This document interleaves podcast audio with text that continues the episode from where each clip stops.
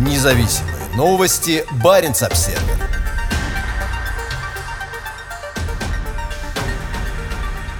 У Шойгу есть генплан развития Сибири. Он может развернуть Россию в сторону Евразии. Российский министр обороны хочет построить несколько мегаполисов и соединить этот огромный регион с Арктикой. Шойгу уже несколько месяцев активно лоббирует грандиозную инициативу в советском стиле, и теперь, как сообщается, верный союзник Владимира Путина заручился твердой поддержкой Кремля. По словам могущественного главы Минобороны, в Сибири необходимо создать до пяти новых крупных городов с населением до 1 миллиона человек. Они станут центрами новых промышленных кластеров, где будут расположены самые современные предприятия по добыче и переработке природных ресурсов, а также научные учреждения и инфраструктура. В интервью РБК Шойгу подчеркнул, что новые города станут полюсами притяжения как для населения всей России, так и для наших многочисленных соотечественников в странах СНГ и дальнем зарубежье. По мнению Шойгу, они дадут мощный импульс развитию сибирского региона, а в конечном итоге устойчивому развитию всей российской экономики. Предполагается, что они разместятся между Красноярском и Братском. Министр обороны сам из Сибири. Он вырос в Тыве, регионе на границе с Монголией. В начале сентября этого года он провел там несколько дней вместе с президентом Путиным. В основу генплана развития Сибири авторства Шойгу легло соседство региона с китайским рынком. При этом, по его утверждениям, новые города будут важны для освоения Арктики. В интервью он цитирует слова известного ученого-писателя 17 века Михаила Ломоносова, писавшего, что российское могущество прирастать будет Сибирью и Северным океаном. По мнению Шойгу, Ломоносов не случайно соединил Арктику и Сибирь. Их следует развивать вместе, а не раздельно, подчеркнул он, добавив,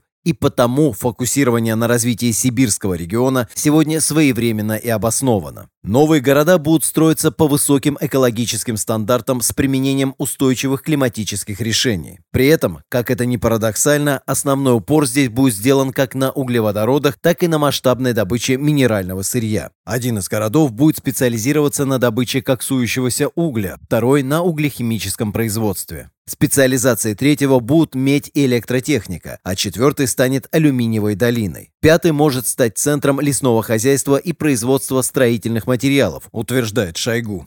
Качестве источника энергии будет использоваться не только уголь. По словам министра, в конечном итоге главным видом топлива в регионе будет водород. И эти города должны оказать положительное влияние на глобальную трансформацию энергопотребления и транспорта. По словам Шойгу, Сибирь обладает крупными запасами кобальта, никеля и лития, полезных ископаемых, пользующихся сейчас большим спросом в стремительно развивающейся аккумуляторной промышленности. И он уверен, что новая промышленность сможет не только добывать и экспортировать сырье, но и перерабатывать его в высококачественную продукцию. Президент Путин открыто поддерживает инициативу своего друга и возможного преемника и, по сообщениям, обратился к правительству с просьбой проработать планы. Мы много раз говорили об этом. Сергей Кужегетович является активным сторонником, я бы сказал даже локомотивом этого проекта. Надеюсь, что так и будет, приводит слова Путина РБК. По словам вице-премьера и куратора Сибирского федерального округа Виктории Абрамченко, инициатива Шойгу Шойгу заслуживает поддержки. Она утверждает, что в ее основе советское наследие страны. Они ведь фактически воспроизводят развитие, которое было заложено в советское время с учетом потенциала Сибири. Это кластерный подход, развитие отдельных кластеров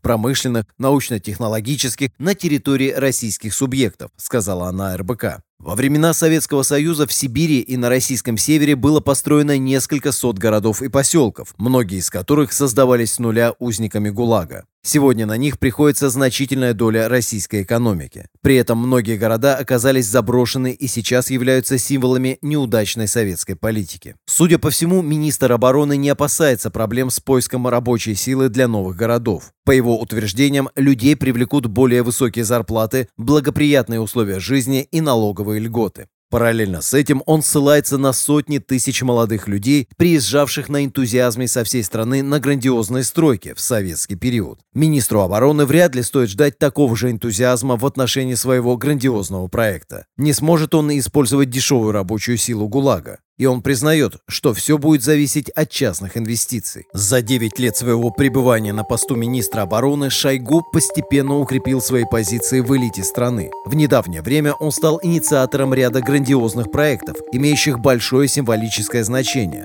В частности, создание главного храма вооруженных сил и огромного военного музея. Последний планируется построить рядом с храмом в подмосковном парке «Патриот». По словам министра обороны, площадь музея составит 150 тысяч квадратных метров. Независимые новости. Барин обседный.